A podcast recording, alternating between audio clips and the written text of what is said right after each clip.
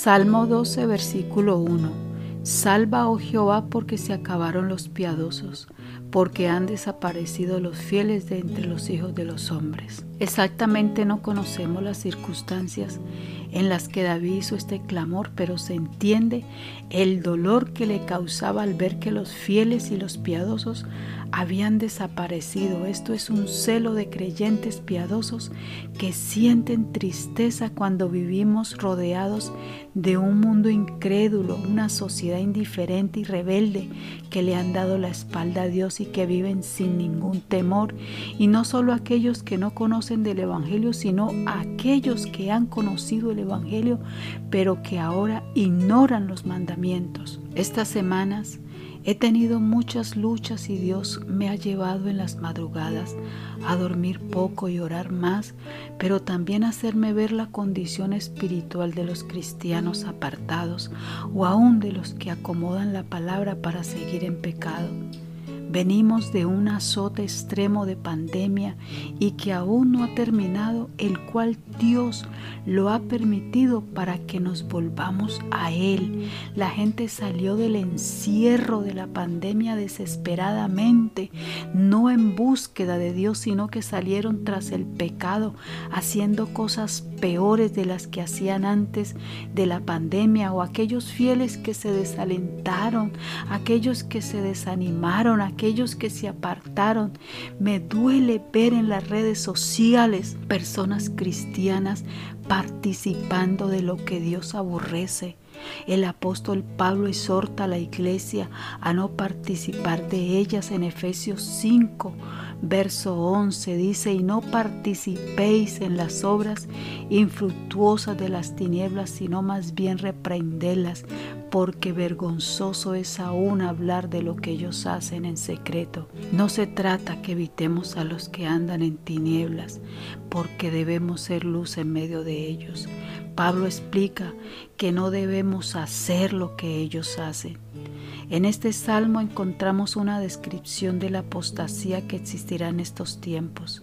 David usa una expresión de dolor, se acabaron los piadosos, así como lo dijo el profeta Jeremías en el capítulo 5, verso 1 al 3.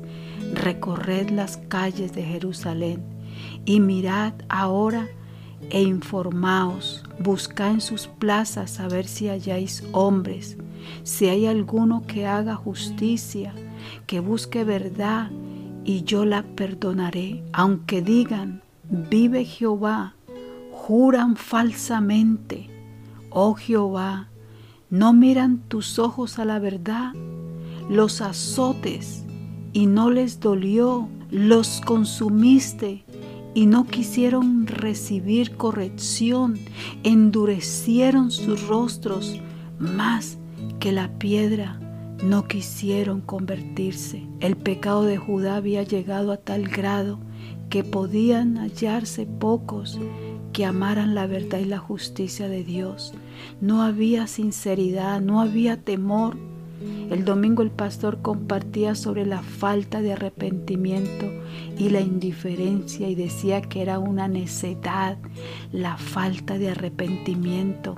Tal vez hay muchos que no participamos de esos lugares oscuros, pero somos indiferentes al llamado que Dios hace como atalayas, a pararnos en la brecha para orar por este mundo perdido.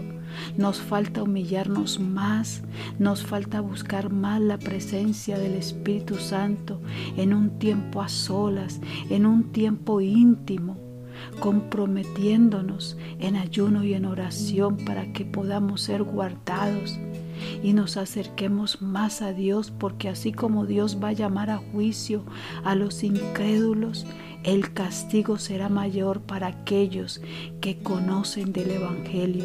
Y somos indiferentes a la responsabilidad que Dios nos otorga como servidores y sacerdotes, porque nuestra responsabilidad es más grande que para aquellos incrédulos. Oro a Dios por este remanente pequeño que sabe escuchar la voz de Dios, que se paran en las madrugadas a orar, que ayunan, que oran, vendrá aquel día para ese remanente que se guarda. La profecía dicha por el profeta Isaías en el capítulo 28, verso 5 dice, aquel día Jehová de los ejércitos será por corona de gloria y diadema de hermosura para el resto de su pueblo. Dios te bendiga.